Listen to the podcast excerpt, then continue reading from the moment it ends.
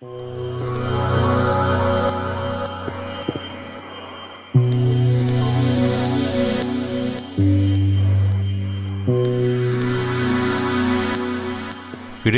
Jakob. Grüezi, Bruno.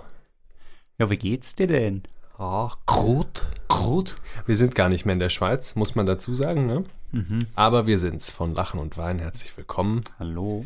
Äh, wir kommen aus der Schweiz. Wir sind jetzt in Heidelberg gelandet und äh, dachten, mit so ein bisschen räumlichem Abstand gibt uns das die Gelegenheit, das Nietzsche-Kolloquium einfach mal noch so ein bisschen ähm, Revue äh, passieren zu lassen. Püree äh, massieren zu lassen.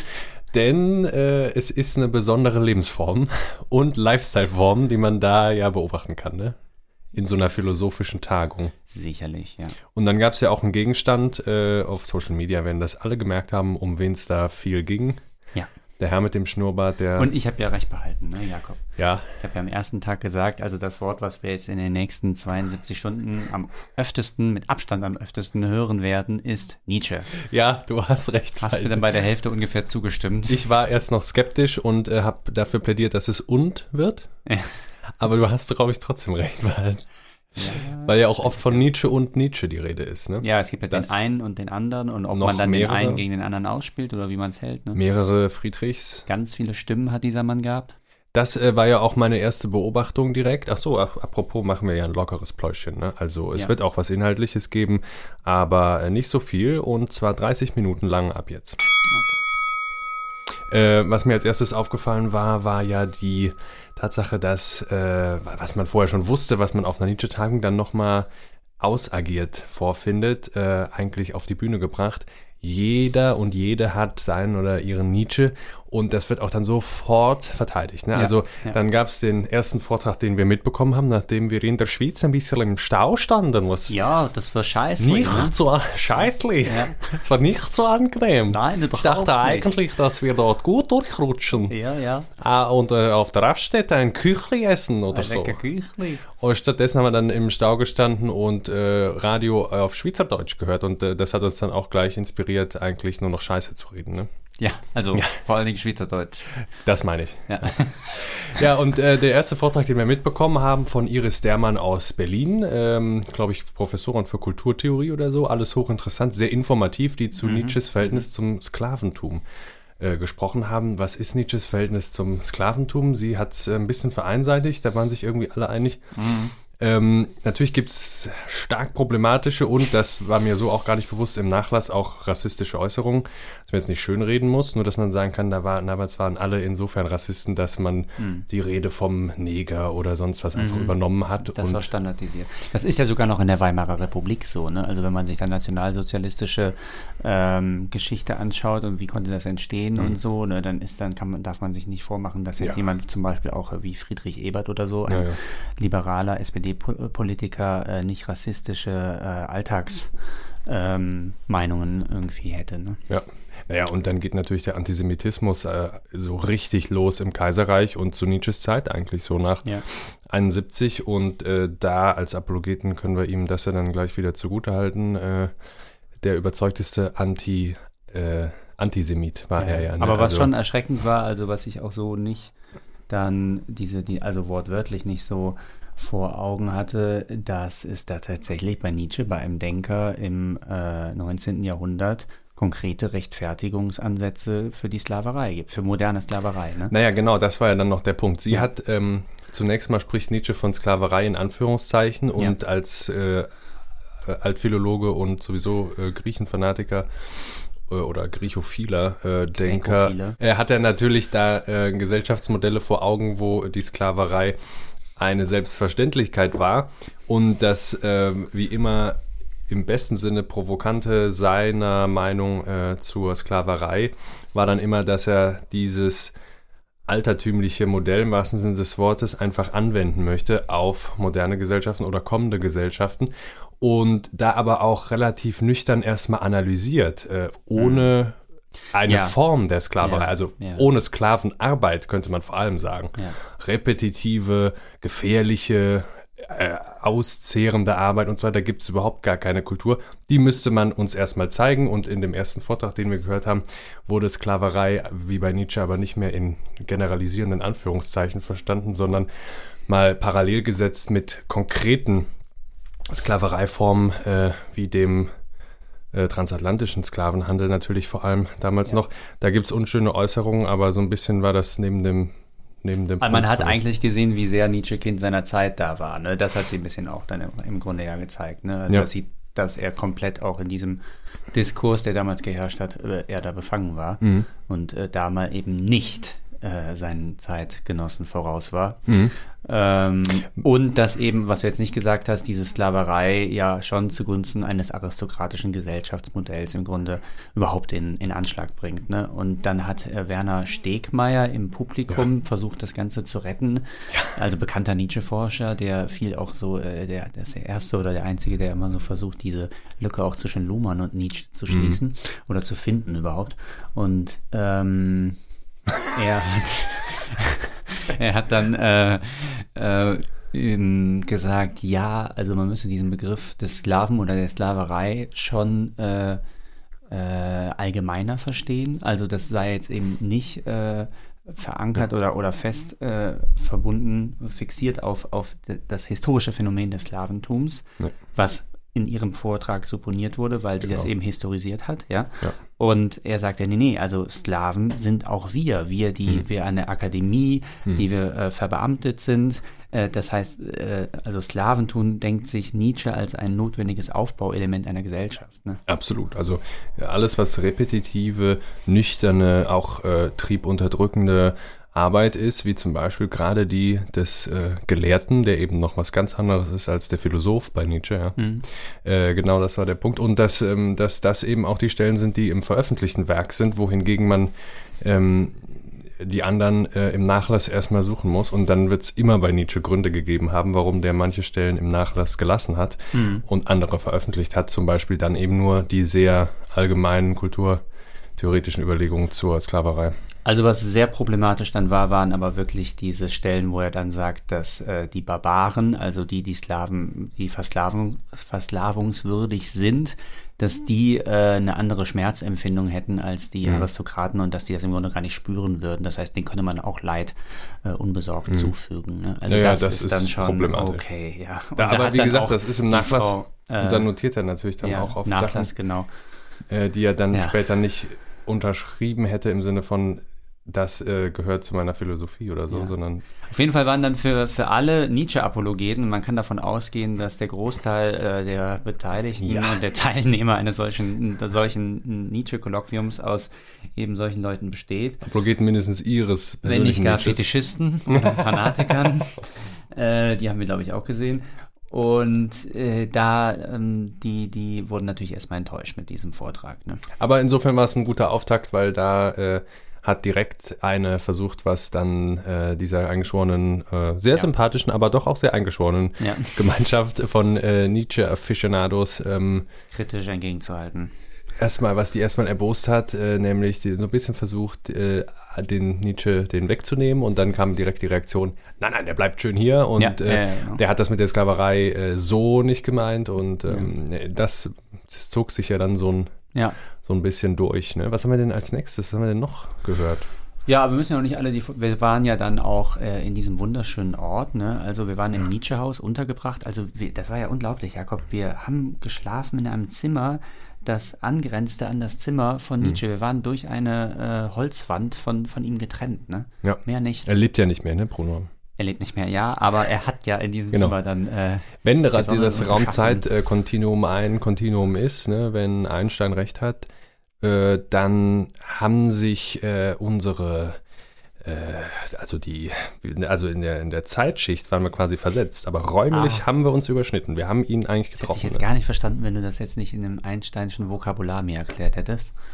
Also es war ein sehr schöner Ort. Ähm, man, man ging aus dieser Tür raus, von diesem Nietzsche-Haus, wo man sich im Grunde auch nicht satt sehen konnte, weil das Nietzsche-Haus war eben zugleich ein Museum. Ne? Ja, wir haben im Museum gewohnt. Wir haben in einem Museum gewohnt. Wir haben gewohnt. uns musealisiert. Da, da, liefen dann von drei bis sechs waren, äh, war das geöffnet für äh, schaulustige Touristen, die dann auch immer da waren. Und wir sind dann einfach durch diese äh, Touristen, äh, haben uns durchgeschlängelt ja. und dann in unser Zimmer rein. In, und, in die Tür, wo privat drauf stand. Ne? genau, wo und dann die, durften die dann ja nicht rein. die Rentner, die sich da dann äh, das angeguckt haben, nicht rein durften. Ja. Ja. Waren aber auch nicht nur Rentner. Es ist überhaupt ein bunter Mix gewesen. Ne? Ja, ja. Und Es da gab es eine tolle Nietzsche-Bibliothek, ne? also wo äh, wirklich alles, was so zu Nietzsche geschrieben wurde in den letzten äh, 140 Jahren, dann äh, archiviert ist. Und äh, ja, aber dann natürlich der, die Landschaft war natürlich großartig. Ja. Ne? Also gigantische Bergmassive, äh, die einen einkesseln äh, in so einer Flachebene. Ja, einkesseln, wobei ich aber auch wieder sagen würde, die Rahmen das ja Rahmen eher ein, das, ja. im positivsten Sinne. Also man fühlt sich ja, Ja. nicht eingeengt, Man sondern fühlt sich ich, erhoben, ja. ich finde ja. es immer wahnsinnig beruhigend, wenn man einen Horizont hat, äh, bis zu dem man gucken kann. Das heißt, man kann weit gucken, gleichzeitig äh, sieht man aber, okay, da ist der Berg. Während ich hier lang spaziere, äh, bewegt sich der Berg nicht, sondern ich verhalte mich viel mehr zum Berg. Ich bin dem Berg ziemlich egal und das ist für mich immer so beruhigend. Und trotzdem kann man aber weit gucken. Ne? Und Nietzsche, der eine monströse Einbildungskraft hatte, äh, konnte natürlich nicht davon lassen, dass er sich das dann irgendwie auch wieder in so einen Kontext gestellt hat und äh, diese Hochebene irgendwie als ja sowas an, eine, eine Anderswelt vorgestellt hat, eine ähm, Welt, in der irgendwie Titanen und Götter schöpferisch werden, aber eben nicht diese sehr, sehr äh, immanent gebundenen und endlichen sterblichen Wesen, die da unten in der Flachebene sich bewegen. Ne? Zu denen aber ja manche wenige Menschen dann nicht so ganz gehören. Also manche äh, sind ja dann auch äh, höher. Du hast schon zu Recht festgestellt, er hat in mindestens, mindestens insofern ihr Recht, als dass, wenn man dann in dem Ort einmal war auf 1700 Metern über dem Meeresspiegel, dann war man ja ein höherer Mensch in dem Sinne. Ja. Ja, Im wörtlichen Sinne. Ja, im wörtlichen Sinne.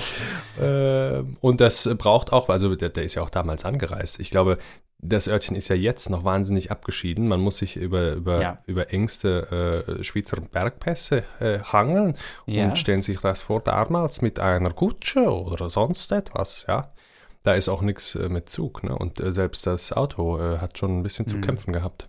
Ja, und es ist auch immer noch diese ganz kleine, äh, überschaubare Gesellschaft, die da sich irgendwie einfindet. Ne? Also ich glaube, das Verhältnis waren 700 Einwohner in Sils Maria Ja. und 700 äh, Nietzsche-Touristen. Ja, genau. Und Also irgendwie 50 Prozent waren Nietzsche-Touristen. Wir kannten dann irgendwann auch alle, weil man sich die ganze Zeit über den Weg gelaufen ist zwischen den Veranstaltungen. Mhm. Äh, Treff äh, und Angelpunkt des Ganzen äh, war das äh, Waldhaus-Hotel, Ja. berühmtes Hotel, Hotel ne, Waldhaus in Sils. wo sich dann alle eingefunden haben und das wurde dann zu so einem Wallfahrtsort für die ganzen Intellektuellen im 20. Jahrhundert. Also, Adorno hat zum Beispiel einmal im Jahr äh, Sommerurlaub gemacht, sich jedes Jahr enorm beschwert über Ja. den Service und die Ausstattung und ist dann im nächsten Jahr wiedergekommen. ja, genau, ist dann jedes Mal wiedergekommen. Ja.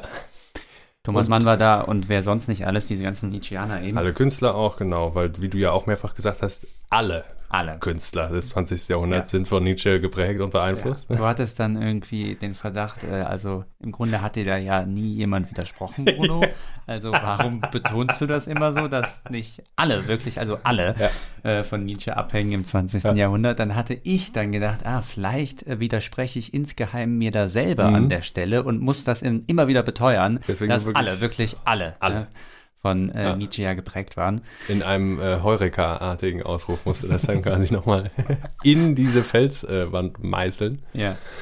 Ja, äh, um das nochmal zu parallelisieren bei der ganzen Sklavengeschichte, äh, ohne dass das jetzt das Leitthema der Folge wird, äh, geht es ja eben auch um, ähm, da, du hast schon gesagt, das aristokratische Selbstverständnis, was bei Nietzsche eigentlich natürlich nie, das muss man dann immer mitdenken, ein äh, materielles ähm, oder gar unbedingt ein moralisches äh, äh, äh, Aristokratieverständnis ist, ähm, sondern es geht ja immer um die Aristokratie des Geistes. Also es gibt diese unglaublich geistig überlegenen Individuen und die Gesellschaft muss diesen Individuen, zu, Individuen zuarbeiten. Ne? Dazu Das gehört dann Geistesadel, das stimmt. Ganz genau.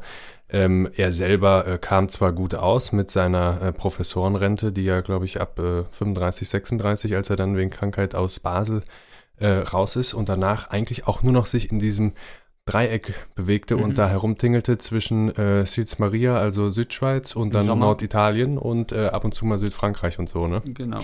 Im Ähm, Sommer war in Sils Maria und dann im Winter, das war ihm da zu kalt. Da liegt nämlich Meter hoch Schnee auch. Das ist dann nichts für den Herrn Ja. Nietzsche. Nee. Und Herr Nietzsche ist dann schön in den Süden gefahren und hat sich da äh, die Sonne auf den Pelz scheinen lassen. ja, die Bergli runtergefahren und Ja, freilich. Naja, und äh, voraussetzt das dann natürlich, das ist jetzt aber auch wiederum nicht Nietzsches Anthropologie, philosophisch gesehen, das ist eher so das Kulturbild, äh, das Denken in äh, höheren Menschen und, und niedrigeren Menschen. Und mhm. wie wir dann da oben eben in dieser Höhe waren, hat das ein bisschen Sinn ergeben, ne? dass man ja, das als meine jemand, ich eben. Also dass diese, diese Erfahrung fügte sich eben in das äh, Gedankengebäude von Nietzsche ein und man ja. hat gemerkt, das konnte er nicht in, äh, uninterpretiert lassen sozusagen. Ne? Und ähm, dann, um die Biografie mitzudenken, Nietzsche als jemand, der sich in der Tiefe nie wohl gefühlt hat, der auch sehr gelitten hat dann unter mhm. nicht allen Menschen, aber bestimmten Menschen, aber wenn man lang genug unter bestimmten Menschen gelitten hat, dann äh, neigt ja gerade der Intellektuelle dazu, das auf die ganze Gesellschaft anzuwenden mhm. und dass man dann eigentlich aber unter allen Menschen gelitten hat. Und sich dann da hinaus äh, und hinauf zu begeben, ne, wo die mhm. gar nicht mit hinkommen, wo man äh, im horizontalen Querschnitt viel weniger Leute neben sich hat, weil man so hoch ja. ist. Das ähm, war und wo auch die Luft dünner ist, der, wo der Druck abfällt, ja, also wo man eben ein bisschen freier atmen kann. Und in vielen berühmten Stellen finden wir das wieder. Also der Zarathustra beginnt ja. eben mit Zarathustras Niedergang. Ja? Er beschloss wieder seinen See, seine Heimat und seine Berge zu verlassen und mit schenkender Hand zu den Menschen hinunterzugehen. Also das ist immer. Aber es ist ganz klar bei Nietzsche, dass diese Intellektualisierung und Vergeistigung äh, auf dem Weg der Einsamkeit äh, ja. betrieben wird. Ne? Also das und Nietzsche betreibt auch äh, wirklich explizit so ein ja. Einsamkeitspathos ne, und ja. besingt das auch wirklich und ja. äh, wühlt und äh, suhlt sich da in seinem Leid auch. Und da kann man sagen, leider blieb ihm nichts anderes übrig. Uns ja schon, das haben wir in der Einsamkeitsfolge dann beschrieben, aber äh, da hast du völlig recht. Dieser Einsamkeitspathos ist ähm, für mich meistens noch erschreckender als äh, die, äh, ja, die oft auch unangenehmen ätzenden kulturkritischen Stellen. Ja. Ja, und dann sind wir natürlich unterwegs gewesen, haben ja, Nietzsches, äh, Nietzsches Alltag da so ein bisschen äh, durchlebt oder ähm, ja. wiederbelebt. Ne? Wir sind dann da seine, Wir haben schon viel seine Runden abgelaufen, waren an diesen beiden Seen, zwischen denen Sils Maria gelegen ist ne? und äh, waren dann an, eben an diesem einen See, Silsplaner oder wie hieß das? Ne? Silberplaner See Silberplaner. und dann der Silzer See. Äh, genau, und da haben wir dann diesen einen Stein eben gesehen, wo eben dieser große Gedanke mhm. kam, der dann diese Ent entscheidende ähm, Bedeutung in seinem Spätwerk hat, ne? also die ewige Wiederkehr desgleichen. Ja, die, äh, die, die, das möchtest du kurz erzählen, ne? die ewige ja. Wiederkunft desgleichen, ja. Wie kam das denn, Jakob? Also dieser Stein er ist so oft an demselben Form. Stein vorbeigegangen. dass er dann irgendwann merkte, wie oft er jetzt dann hat da er dann schon. irgendwann gemerkt, mal, das habe ich mir doch schon mal gedacht, dass ich mir das schon mal gedacht habe. Genau, und, und da dämmerte es ihm äh, alles könnte sich wiederholen. Nee, genau das ist ja eben nicht gemeint. Ne? Also ja. ähm, was ja erstmal naheliegt, das zum Beispiel als ein geschichtsphilosophisches Konzept aufzufassen, was getan wurde und wo man sicherlich dann auch ein bisschen was draus ziehen kann. Was auch legitim ist. Ich äh, habe da ja dann auch nochmal meine ähm, Berechtigung bekommen durch äh, Sommerly, ne, durch Andreas äh, Urs Sommer. Andreas Urs Sommer, einer der Teilnehmer. Unser einziger Nietzsche-Professor in Deutschland, der es wirklich ja. auf einen philosophischen Lehrstuhl mit Nietzsche geschafft hat und dem wir da wirklich für äh, ja. diese Eindrücke sehr dankbar sind. Und weil der das auch einfach auf einem wunderbaren Level bedienen kann, immer noch, was ja, ja äh, heute nicht immer selbstverständlich ist. Und auch auf einem ästhetischen und genau. rhetorischen genau, Level. Ja, auf, auf, einem ansprechenden Level. So. Ja. Also nicht auf so einem verkopften, wissenschaftlichen, rein akademischen, äh, impotenten und trockenen. Schön, ne? dass du das impotent nennen, ja. ja. So ist es ja, ne? Ähm, genau, und äh, ich hatte dann nämlich sofort gesagt, ja, ist das ja, als wir uns dann dahin begeben haben, habe ich dann auch dann gesagt, das ist doch ein geschichtsphilosophisches Konzept. Erstmal ist ja erstmal die Widerlegung eines Fortschrittsdenkens. Äh, mhm. Also äh, wenn alles wiederkehrt, dann kann von Fortschritt nicht die Rede sein, weil es sich die ganze Zeit, was sich wiederholt, und äh, als das Gleiche wiederkehrt, hat sich nicht in dem Maße verändert, dass es besser oder schlechter geworden wäre, sondern es ist das Gleiche. Mhm. Also damit ist irgendwie jede Linearität irgendwie gegen Zirkularität eben ausgespielt. Und ähm, jetzt ist aber vor allen Dingen die ethische Komponente entscheidend, hast du mir dann eingeschärft, genau. äh, weil das die größte Aufgabe ist es für den Menschen, sagt Nietzsche, das zu ertragen, mhm. dass es weder nach vorne noch nach hinten geht. Mhm sondern dass die Zeit einfach verstreicht und das Gleiche dann wiederkehrt. Ja, und das ist ja eben auch der Punkt. Äh, Heidegger hat Nietzsche ja äh, komplett dann als Metaphysiker missverstehen wollen und müssen auch eigentlich, indem mhm. er gesagt hat, der werde zur Macht, die ewige Wiederkunft desgleichen. ähm, äh, selbst der Übermensch, das wären eben doch seine metaphysischen Lehren, wo Nietzsche, der als großer mhm. äh, äh, Metaphysikkritiker, dann ja. eben doch eigentlich erst noch den ja. Höhepunkt der Metaphysik und danach kann erst Heideggers Kritik kommen und so weiter. Das ist alles Blödsinn. Ne? Man kann ihm nicht so viele Vorwürfe machen, weil er eben noch nicht die richtigen Ausgaben zu Nietzsche hatte. Mhm. Äh, aber ähm, um dir gerade erst noch mal recht zu geben oder dieser, dieser Geschichte, also dieser, dieser Art, äh, Lesart äh, Berechtigung anzuräumen, äh, wie du schon gesagt hast, ist, wäre Nietzsche hier das Ganze als geschichtsphilosophisches äh, äh, Motiv verstanden, auch die Absage an die Aufklärung vor allem. Ne? Also ja. da gibt es lineares Fortschrittsdenken. Genau. Ähm, bei Hegel, interessanterweise ja dann auch noch bei Marx. Mhm. Ähm, der ja insofern Hegelianer ist, als dass er ihn auf den Kopf gestellt hat, das wissen wir ja schon. Ähm, da läuft die Geschichte auf etwas hinaus. Ja, da gibt es eine Teleologie. Ja. Und da sagt Nietzsche, äh, vielleicht zum Beispiel, äh, wir haben mit einem Hausgast äh, einer Dame uns unterhalten, die äh, aus Korea kommt und so ein bisschen buddhistisch über Nietzsche nachgedacht hat, die dann eher sowas schon äh, verankert ist, als mhm. eben noch diesem christlichen linearen Motiv, wo am mhm. Ende der jüngste Tag und die Erlösung und so weiter kommt, ähm, dass sich da, äh, dass wir uns eher so kreisförmig bewegen. Ja, genau. Aber äh, um das dann noch zu sagen, es ist eben auch keine ontologische Aussage in dem Sinne, dass jetzt über das absolute Sein, was dem Ganzen äh, zugrunde liegt, ausgesagt werden soll. Äh, dass das womöglich wirklich so sei, dass sich da alles mhm. wiederholt, sondern der vor allem dann beim späten Nietzsche viel entscheidendere Gedanke ist, dass es um ethisches Selbstverhältnis geht, was nicht mehr moralisch kontaminiert ist, sondern dass, das könnte man auch sagen, ist eine viel treffendere Charakterisierung des Übermenschen, äh, der Mensch, äh, der es eben aushaltet, diesen Gedanken als möglich zu denken. Also zu denken, dass ich mir mein Schicksal in ewiger Wiederkunft gleichbleibender Wiederkunft mit allem Leiden, was da dazugehört, ja, denken kann. Mit der ganzen ich, Beschissenheit der Dinge. Ja, und gerade Nietzsche hatte viel Beschissenheit. Ne? Ja.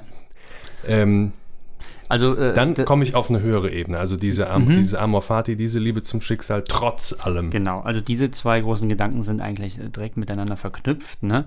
weil äh, an die Wiederkehr des Gleichen knüpft sich eben die Aufgabe und das ist eben die lebenskünstlerische oder eben ethische Aufgabe an äh, jedes Individuum. Also Nietzsche erzieht uns eben zu Individuen ne? Ja. und äh, das zu ertragen, also das auszuhalten, dass es einfach sich wiederholt. Und äh, ich, ich, zitiere ganz kurz unseren Freund Sommerly. Ähm, er schreibt dann eben, ja, es ist eine ethische Dimension und er schreibt, wir sollen unser Leben so leben, dass wir wollen können, es kehre alles und folglich auch unser Leben ewig wieder. Diesen Willen zur ewigen Wiederkunft stellte Nietzsche als äußerste Form der Welt- und Lebensbejahung dar. Das ist also das Amor Fati, Liebe dein mhm. Schicksal. Ne? Ein, ein äh, Leitgedanke aus der Stoa. Ne? Man würde nicht nur das Leben mit all seinem Leiden gutheißen, sondern auch die ewige Wiederkunft und prinzipielle Nichtüberwindbarkeit dieses Leidens. Mhm. Und wie also wir am sich, sich, sich äh, fügen, ne? In äh, die Beschissenheit der Dinge. Ja, auch, ne? aber da, da geht er ja über die Store hinaus, bleibt dir aber insofern besonders verhaftet und vielleicht auch ein bisschen verhängnisvoll, wie du äh, zu Recht dann bemerkt hast, als wir uns dem Stein nähern. Am anderen, äh, an der anderen Seite des Seeufers äh, äh, ja. wieder vom Stein verabschiedeten, glaube ich. Mhm. Ähm, nämlich, äh, ich sagte ja, äh, Stoizismus ist Selbsttyrannei, schreibt Nietzsche an anderer Stelle. Aber ja. insofern äh, hattest du da völlig recht. Äh, dass man sich eben nicht nur in sein Schicksal fügen soll, laut diesem Gedanken, sondern man soll es aktiv bejahen. Ne? Ja. Äh, ethisches Selbstverhältnis und ethisch wirklich natürlich hier dann wirklich, ähm, wie du gesagt hast, als Lebenskünstlertum, also mhm. durchkommen auf die möglichst beste Art und Weise, nicht handeln gemäß irgendwelcher Maßstäbe, wie mhm. Ethik ja sonst verstanden wurde auch. Mhm, ne? Mhm. Ähm, Im schlimmsten Falle moralischer Maßstäbe, mhm. äh, sondern dass in diesem aktiven Bejahen natürlich auch eine große Selbsttyrannei liegt. Ja? Also wenn ich mein Schicksal lieben soll, obwohl ich dieses ganze Leid im Falle Nietzsches, um das mal wieder gleichzusetzen, nie losgeworden bin, schon mhm. gar nicht mehr denke, dass ich es loswerden kann mhm. und so weiter und so weiter. Und trotzdem aktiv äh, diese positive Aufwertung im Gegensatz zur äh, wie damals in der Stoa irgendwie einfach verneinenden Aufwertung dieser, dieser ja. störenden Affekte, mhm. äh, das, da, das war ein guter Punkt, dass Nietzsche da ähm, wirklich so insofern verhaftet bleibt und sich selbst gegenüber ja auch ziemlich hart war. Sehr hart, ja. Ja, ja, ja. Absolut. Und was ich ja dann auch belustigend fand, dass er einfach an diesem Stein vor, äh, vorbeigegangen ist. Und der Stein hatte eben die Formation, äh, dass er Kerbungen hatte, die sich ähnlich sahen einmal. Und dann aber, wenn man sich äh, in einem bestimmten Winkel zu ihm aufstellte, dann hatte man wirklich im Hintergrund einen dieser riesigen Berge, die da überall rumstehen. Ja, die Alpen, ne? Genau, die Alpen. Und der hatte in der Spitze ein ähnliches oder verwandtes äh, Muster in seinem Gestein. Mhm. Also hatte Nietzsche das gesehen und äh, kam so also auf seinen Gedanken. Die Natur und ein, ein, also ein Ausdruck oder eine Formation der Natur hat ihn diesem, äh, ein, äh, diesen, auf diesen Gedanken gebracht. Mhm. Und äh, das fand ich dann irgendwie auch wieder, dann ist da so ein, irgendwie so, ein, so eine Geistesgröße und kann dann auch wieder nicht da wieder was draus zu bauen, ne? wo ich dann dachte, ja. wenn jetzt die Natur sprechen könnte, dann würde ich sagen, oh, jetzt steht dieser Typ da, der diese tausend Bücher gelesen hat und sich so unglaublich klug vorkommt. Und jetzt hat er da diesen einen Stein gesehen, ja gut, der ist dann da an diesem einen Ufer und der sieht dem anderen so ein bisschen ähnlich, aber muss man dann daraus wieder so eine mhm. ganze Jahrhundertlehre machen, mhm. nur weil sich das da ein bisschen ähnlich sieht an der einen Stelle. Aber gerade die Natur Natur hätte das dann Nietzsche doch verziehen, weil er ja, äh, wo er sich zur Natur äußert, sagt, da herrscht Chaos. Ne? Also ja. die Ähnlichkeit zwischen diesem kleinen Stein am Seeufer und dem großen Stein, nämlich dem ja. Berg im Hintergrund, ist Zufall. Aber was er versucht, ist wirklich, äh, sich im Grunde der Natur anzupassen, wie die Stoiker. Ne? Also er will die Natur denken, auch im Grunde in diesem Gedanken. Ne? Also dass die ewige Wiederkehr des Gleichen das ist die Natur selbst auch. Mhm. Ne? Es gibt keinen Fortschritt in der Natur. Denken wir nochmal an unsere schöne Folge mit äh, dem Florian Arnold, mhm. ähm, der ja auch, da kamen wir kurz drauf in, im Zuge unseres Gesprächs, äh, sagte, wie im deutschen Idealismus, vor allem auch bei Kant, bei Hegel dann aber auch nochmal in ein bisschen anderen Sinne, aber auch äh, eigentlich äh, das Denken eher äh, und das Philosophieren eher der Metapher des Hausbaus gleicht. Ne? Also mhm, im Falle ja. von Kant werden natürlich verwinkelste Paläste und nicht einfach mhm. nur nüchterne Häuser gebaut. Das ist enorm komplex. Ja. Aber ähm, diese Metapher, die sich begrifflich auch gar nicht so leicht einholen ließe, für das Denken ist bei Nietzsche natürlich eine ganz andere und da hast du dann wahrscheinlich recht, dass das Naturverhältnis eine entscheidende Rolle spielt. Ähm, das wird ja auch immer wieder besungen und berufen bei ihm.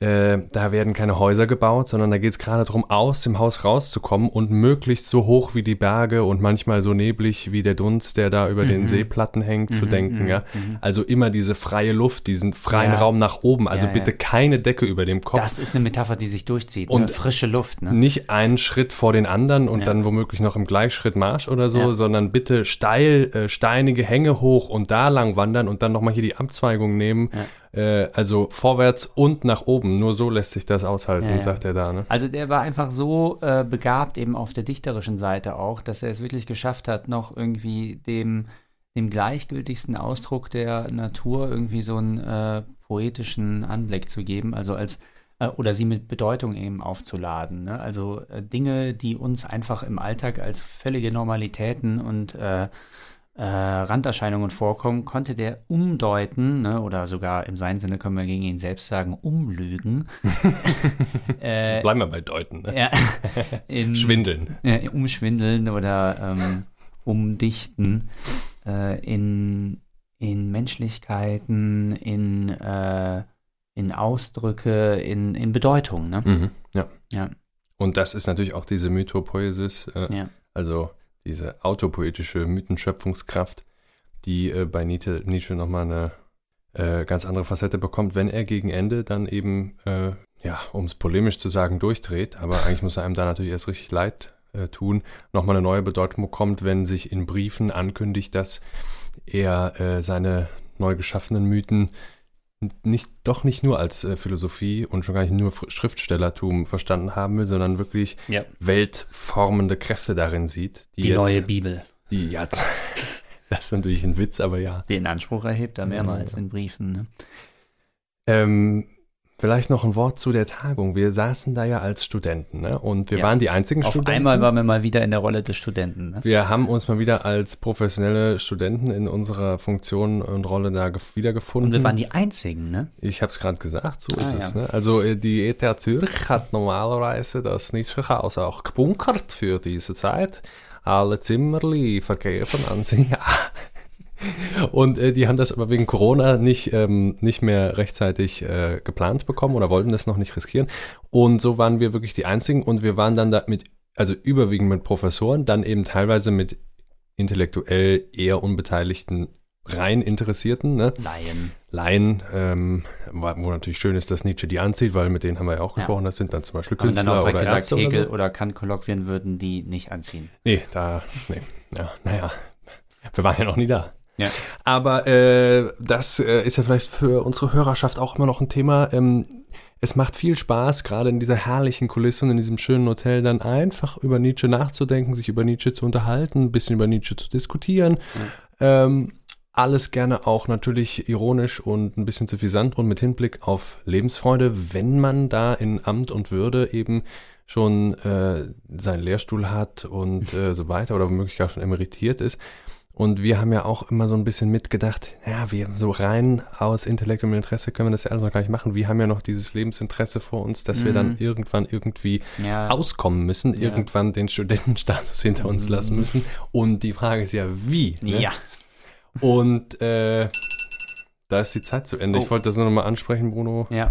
ob dir dazu noch was einfällt und ob wir Nietzsche als Lebenskünstler so ein Stück weit, also zumindest ob wir ihn uns als Vorbild nehmen sollten, äh, in dem Sinne, dass sich Lebenskünstlertum dann nicht vermeiden lässt, natürlich auch nicht, indem man einfach irgendwie in den Beruf eintritt, Mhm. ohne jetzt Nietzsches Lebens- und Leidenswege wirklich zu sehr nachvoll Ja. nachschreiten zu wollen.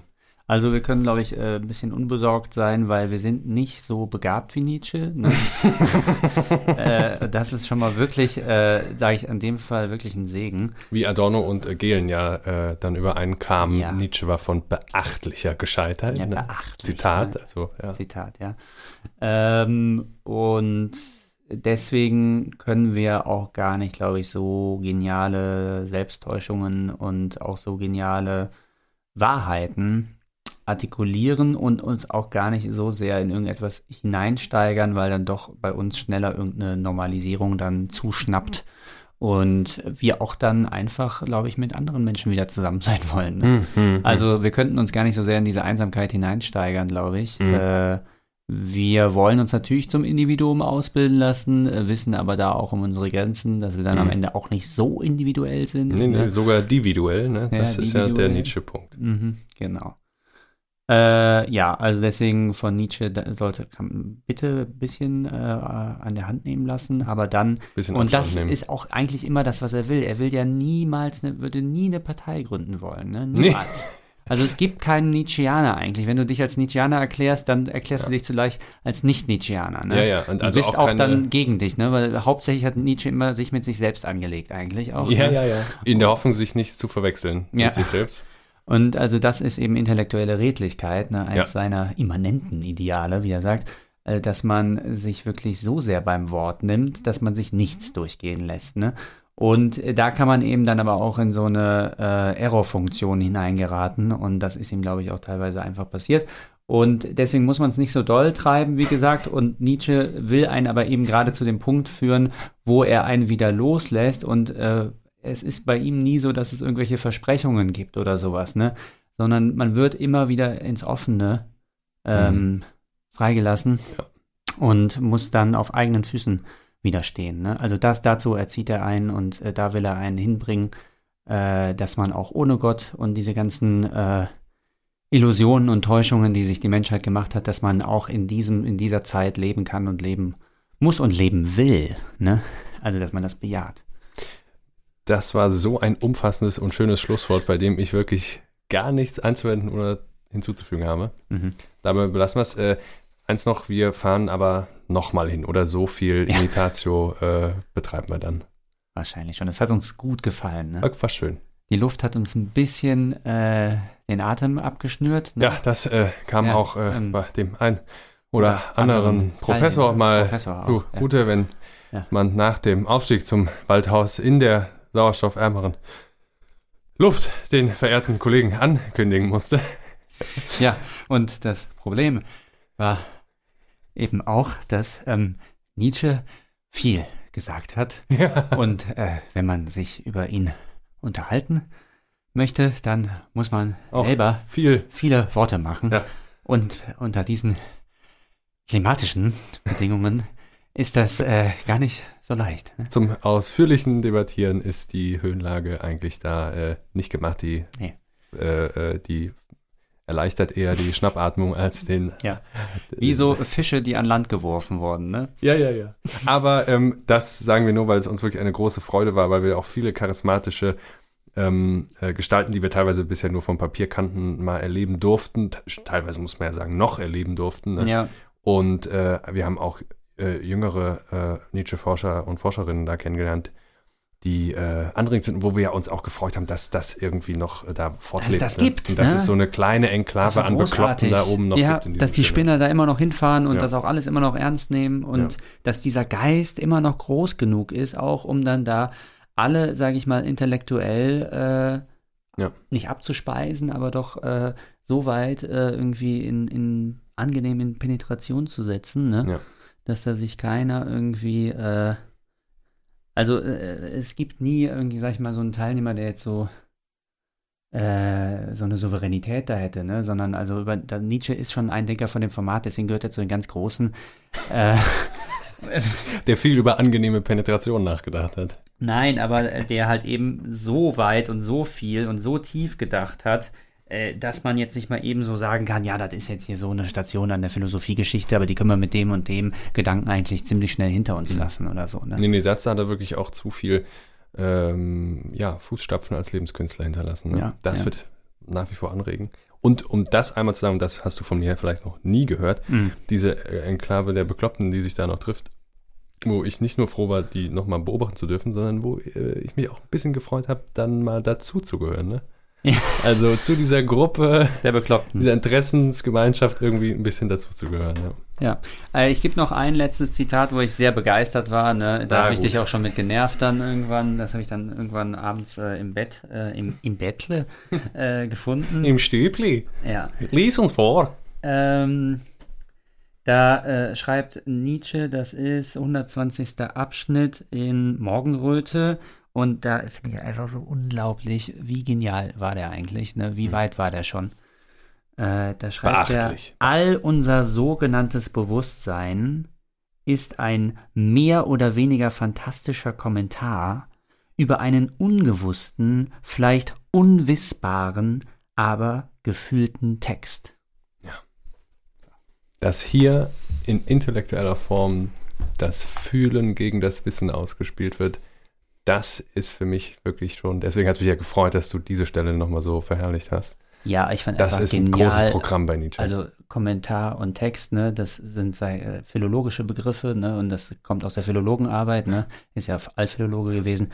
Und dass man das dann als Metapher für das Ja, ja. Bewusstsein nimmt, wie genial ist das denn, dass das Bewusstsein ja. ein Kommentator ist? ja, ja, also ne, ich, äh, auch das ist nicht der ganze Nietzsche, aber Ja. ähm, das ist ja Aber er hat ja immer psychoanalytisch gedacht. Ne? ne? Das denkt Das natürlich auch schon voraus äh, auf, auf eine mögliche Ja. Lesbarkeit der Welt. Was nicht ja. heißt, dass es da äh, Stellen in diesem untergründigen Urtext gibt, die unleserlich sind. Vielleicht, weil es Ja. damit, also zu, zu wütend teilweise oder zu kleinlaut, zu verschämt Mhm. äh, mit Bleistift gekritzelt wurde, so dass man den Text dann wirklich nur äh, nachspüren kann. Ja, ja, ja. Und wir dürfen das dann heute einfach mit so einer Selbstverständlichkeit als das Unbewusste bei Freud etikettieren. Aber da muss man erst mal hinkommen. Da muss man erstmal drauf kommen. Naja, da muss man erstmal drauf kommen und dann eben auch Vorfreud, ne? Ja, und in Vorfreude. Ja. Äh, Bruno, dein äh, wunderschönes Schlusswort liegt schon wieder acht Minuten zurück. Ach, Mist, ja. Vielen Dank fürs Zuhören. Ähm, Bruno, es war mir auch eine Freude, mit dir da zu sein. Mit, äh, ja, mit dir da zu sein wäre auch toll, Jakob. Das freut mich wirklich sehr. Ja, dann macht's gut, ne? 加油